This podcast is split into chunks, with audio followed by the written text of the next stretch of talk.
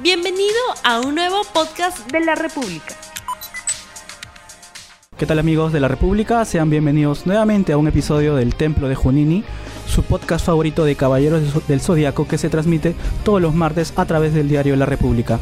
En esta ocasión, al igual que todas las semanas, tengo a, mi lado a Daniel Robles, periodista de La República, con quien vamos a entrevistar eh, aquí a los a los este a los este, escritores del proyecto Zipán, el caballero peruano. ¿Qué tal Daniel? ¿Cómo estás? ¿Qué tal amigos de la República? ¿Cómo están? Sean bienvenidos a un programa más de lo que es el templo de Junini. Como bien ha dicho Juan, hoy tenemos una entrevista con dos, eh, dos escritores que precisamente están involucrados en este proyecto muy especial que se llama eh, Zipán, el caballero del perro peruano. Vale decir que es un caballero peruano netamente. Y queremos también de repente conocer un poquito más, que ustedes también puedan conocer eh, sobre este personaje que ya tiene más de un año en realidad su historia. Y que, eh, y que realmente parece que tiene cosas muy interesantes por eh, revelar. Entonces aquí estamos con Alexander Escudero y con Cristel Peña García, quienes son este, los escritores y directores del proyecto Zipan, quienes van a hablar el día de hoy acerca de este personaje. ¿Qué tal? Este, ¿Cómo se encuentran?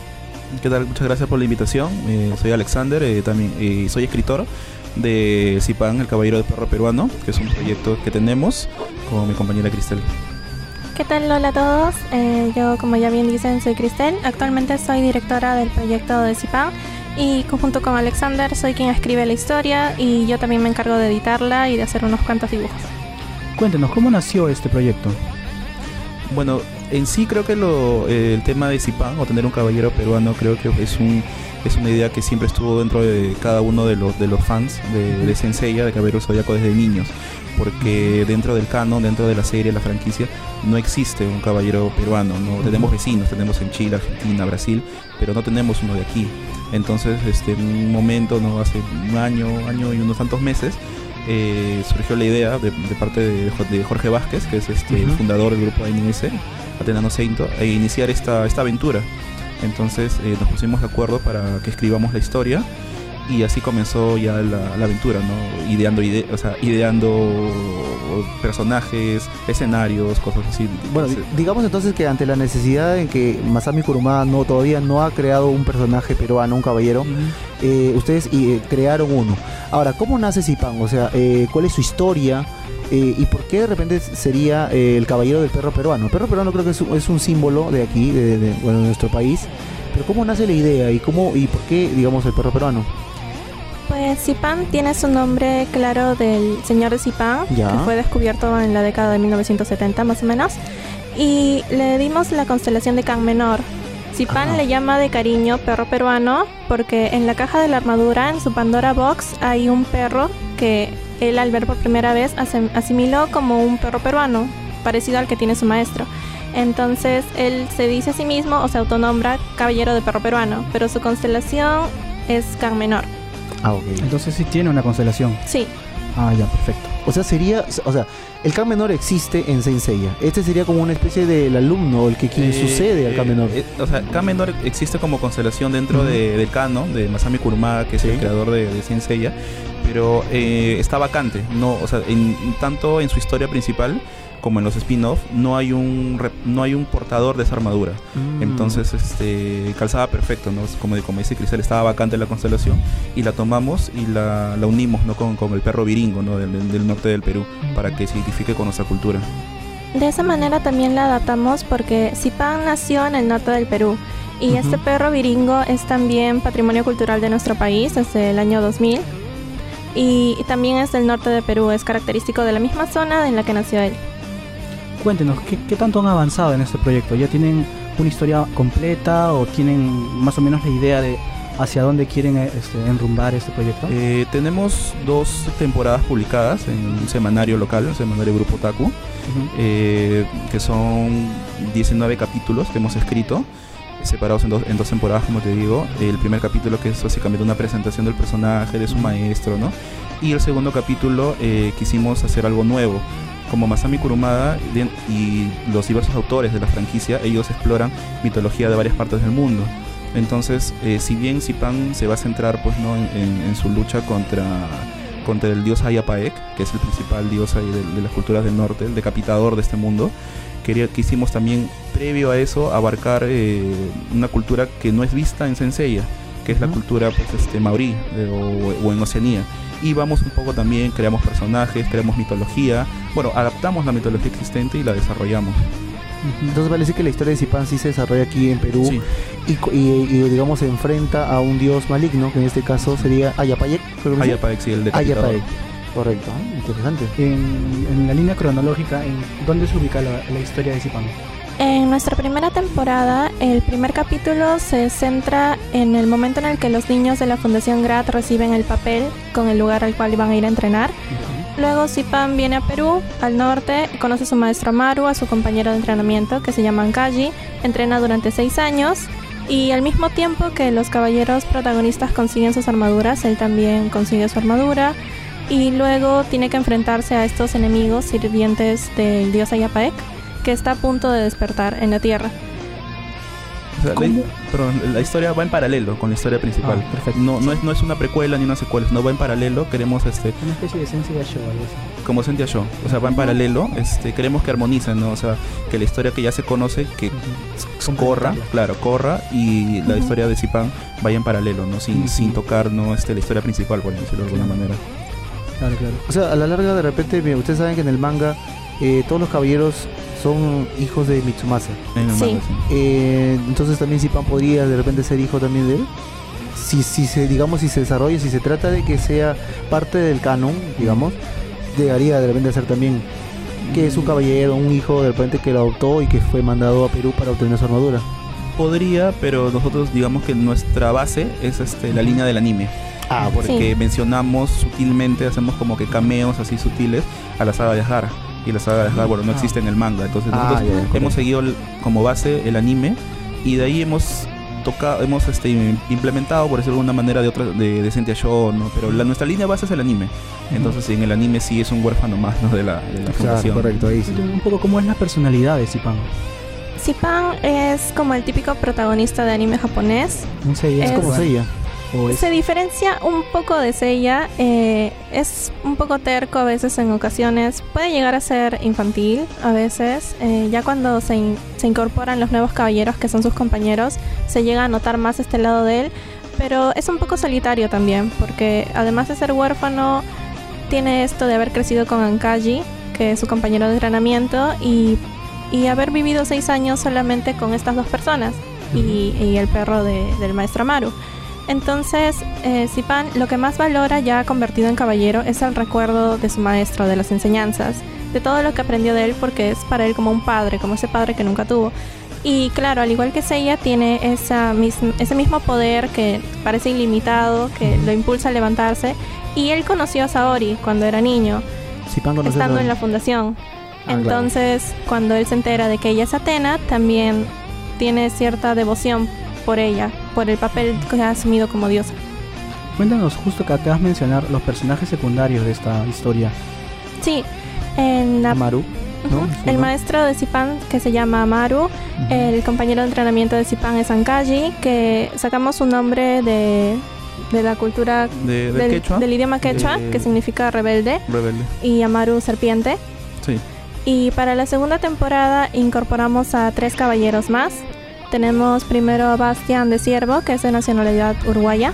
Y su nombre viene de, del nombre Sebastián, pero adaptado un poco más al estilo de Kurumada.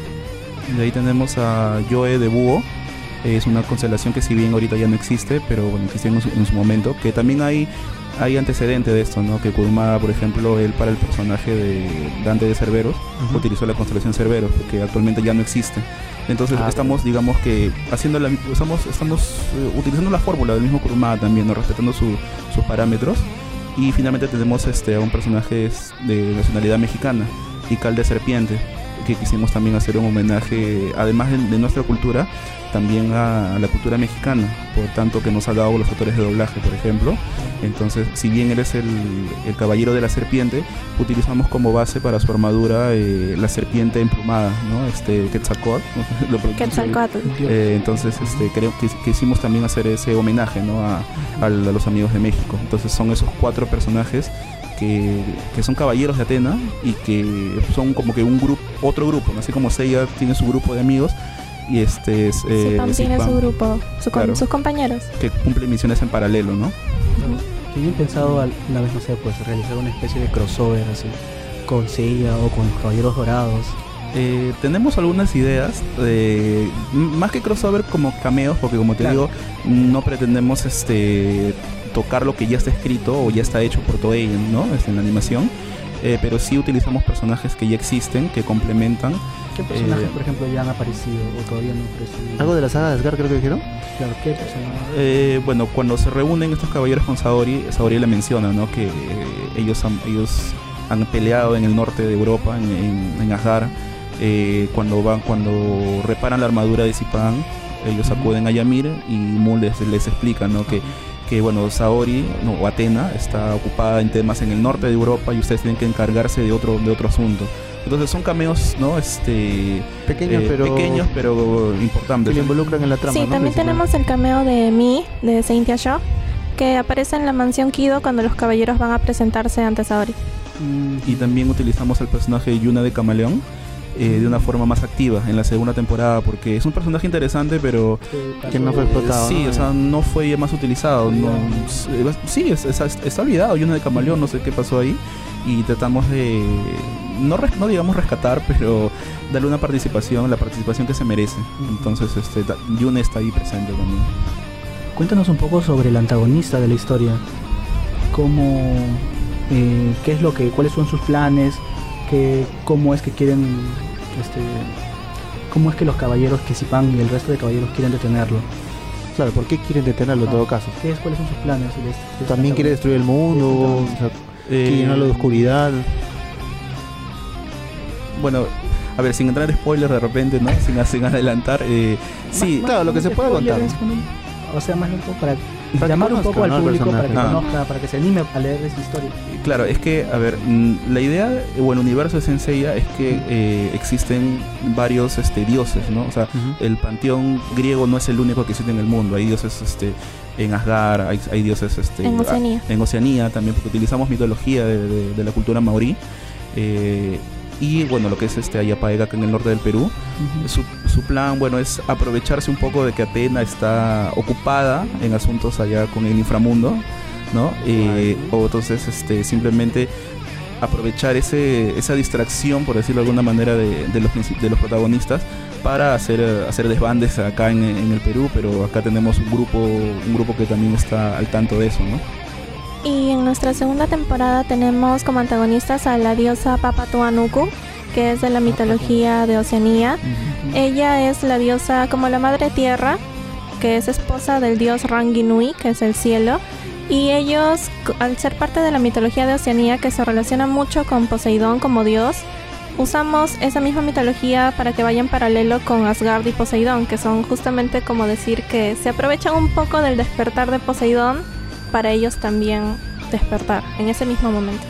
Masami Kurumada siempre tiene como una especie de, de, como esquema, que es presenta a los enemigos, los caballeros derrotan a cada enemigo, recolectan algún zafiro, destruyen algún pilar. ¿Se sigue la misma línea, se sigue el mismo esquema en la historia de Zipan? ¿O es un esquema, o es algo diferente, algo distinto? Algo como los camas de repente, ¿no? Que puede ser muy mm. distinto. Eh, tenemos presente el elemento del tiempo, que, porque siempre, si te das cuenta, en, en Saint siempre van contra reloj. Ya sea en el santuario, santuario por el reloj, las 12, las 12 horas, Asgard el atardecer, eh, Poseidón la inundación, Hades el eclipse. Entonces sí tenemos eso, sí tenemos presente eso que ellos están contra el reloj antes que se venza el, plazo, el tiempo. Sí tenemos ese. todo se desarrolla de repente en unas cuantas horas. Claro. Toda la trama. si lo piensas bien, ah, eh, fue en la tarde, Poseidón en... Las 12 casas también mediodía. Claro. Entonces también la historia de Zipán eh, se desarrolla así de este en este esquema que plantea siempre Kurumada. Mm, sí, o sea, tratamos de que calce, ¿no? O sea, eh, y nos esforzamos bastante, Cristel puede dar fe de eso, de que, de que se armonicen, ¿no? De que los tiempos este, cuadren eh, y que se vea todo como un universo, ¿no? nuestra, intención es esa, que nuestra historia eh, pueda tranquilamente ingresar en el canon y que no lo contradiga, ¿no? Este, respetando los parámetros que ya, que ya conocemos. Y ahora, ustedes se desarrollan, ustedes dos han desarrollado la historia y el tema del dibujo, ¿quién lo ve? Este, ¿Qué tal también? ¿Va de acuerdo también con el diseño que mayormente maneja Kurumada o es de repente con otro estilo? En, eh, la primera y segunda temporada, eh, Jesús Ramírez estuvo a cargo de hacer los dibujos. Él ya manejaba el estilo Shingaraki desde muy joven y se animó a participar en el proyecto para apoyarnos. Por motivos personales, él tuvo que retirarse del proyecto recientemente oh. y a partir de esta tercera temporada que vamos a empezar a publicar ya este mes en el semanario, yo estoy asumiendo el cargo de nueva dibujante. ¿Y qué tal la experiencia? O sea, estás, este, ya hay algunos, ya creo que ya se han sacado algunos pequeños bocetos de la tercera temporada o todavía. Mm, todavía no los hemos sacado al público. Ya. Eh, sí he hecho algunos y diría que he perdido un poco de práctica porque cuando era más joven yo dibujaba mucho de Senseiya, mucho al estilo Shingaraki.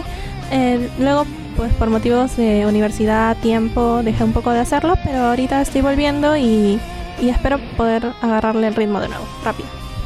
Perfecto, perfecto cuéntenos este, dónde podemos ver este proyecto para los para aquellos fans que nos están escuchando ahorita y que desean darle una oportunidad a la historia de Zipán.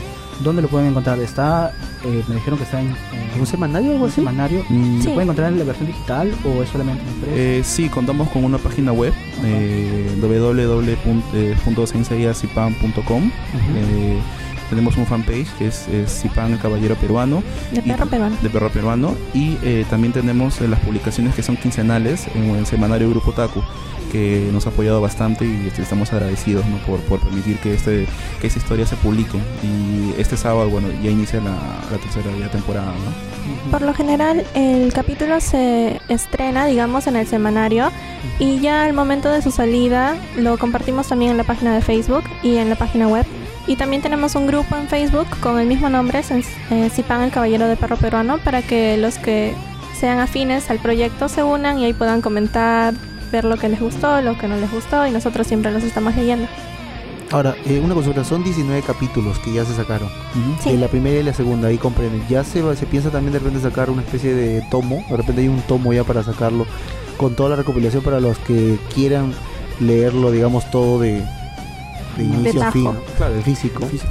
Sí, tenemos ya pensado hacer el tomo de la primera temporada, que serían los ocho primeros capítulos.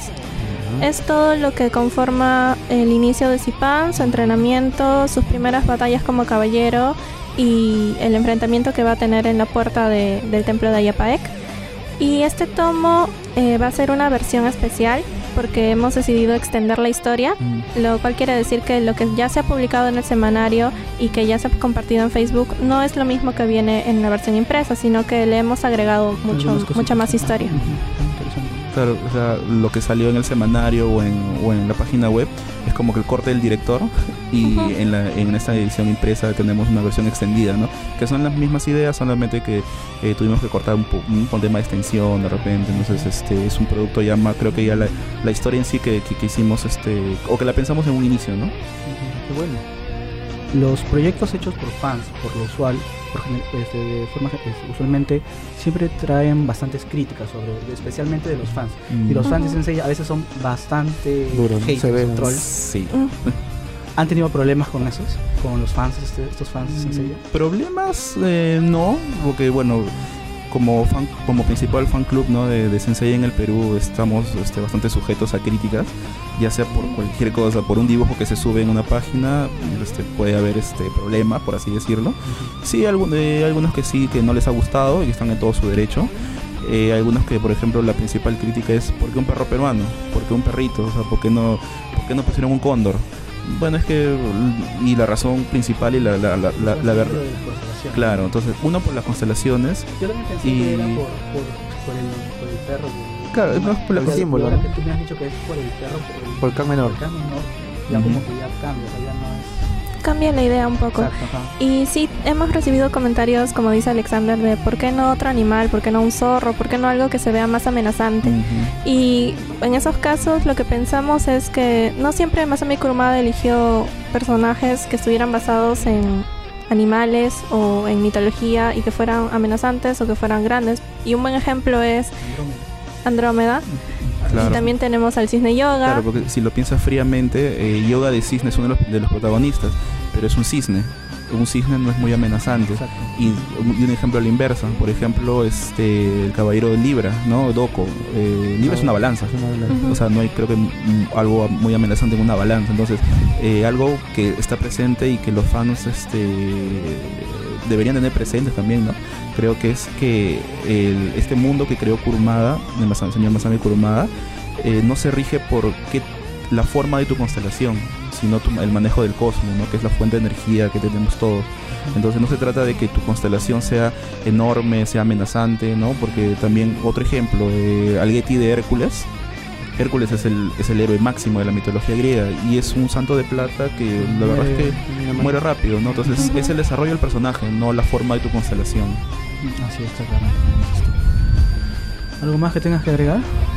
Yo creo que eh, había una duda en relación de que si de repente han pensado más adelante animar esta historia, de repente darle, darle movimiento, que no solamente quede en papel, si ya de repente tienen alguna, ha conversado con algún estudio de animación, que de repente pueda ver con buenos ojos este proyecto y obviamente saltar, ¿no? No sé, de repente a un canal de YouTube de momento y luego de repente a la televisión, quién sabe. Usted sabe que ahora YouTube también tiene un gran alcance, así que podría también ser una buena oportunidad. Pero si tienen alguna eh, algún proyecto más adelante, como digo, de animar este esta historia de Zipan. Eh, como parte del proyecto sí hemos pensado en animarlo un poco a mediano largo plazo. De hecho, eh, el señor Yamil Atala, que es la voz oficial de Ayoria de Leo, él aceptó cuando le propusimos que fuera la voz oficial de Zipan y estamos muy agradecidos con él por haber aceptado.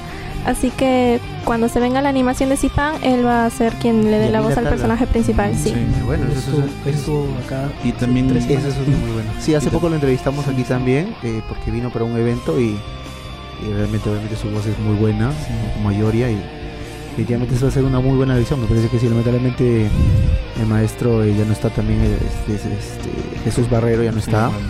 Sí, también hubiera sido muy bonito tenerlo, ¿no? Una versión de Seiya peruano, pero lamentablemente es así. Ahora, eh, tengo entendido también que em, me parece que van a sacar una edición especial por este de Zipan, una especie de álbum o una, una especie de manga. Eh, no, bueno, la edición impresa, el recopilatorio que explicó Cristel. Lo del manga es un proyecto que también está en mente, pero lo primero que va a salir de todas maneras es el, recopilatorio, ¿no? Que es, ah, claro. que es imágenes con texto, ¿no? Que ah, bueno, también esa es una crítica de, los haters, ¿no? no más que haters son fans que de repente no, no entienden muy bien el proyecto. Eh, algunos dicen, no, pero esto no es un manga.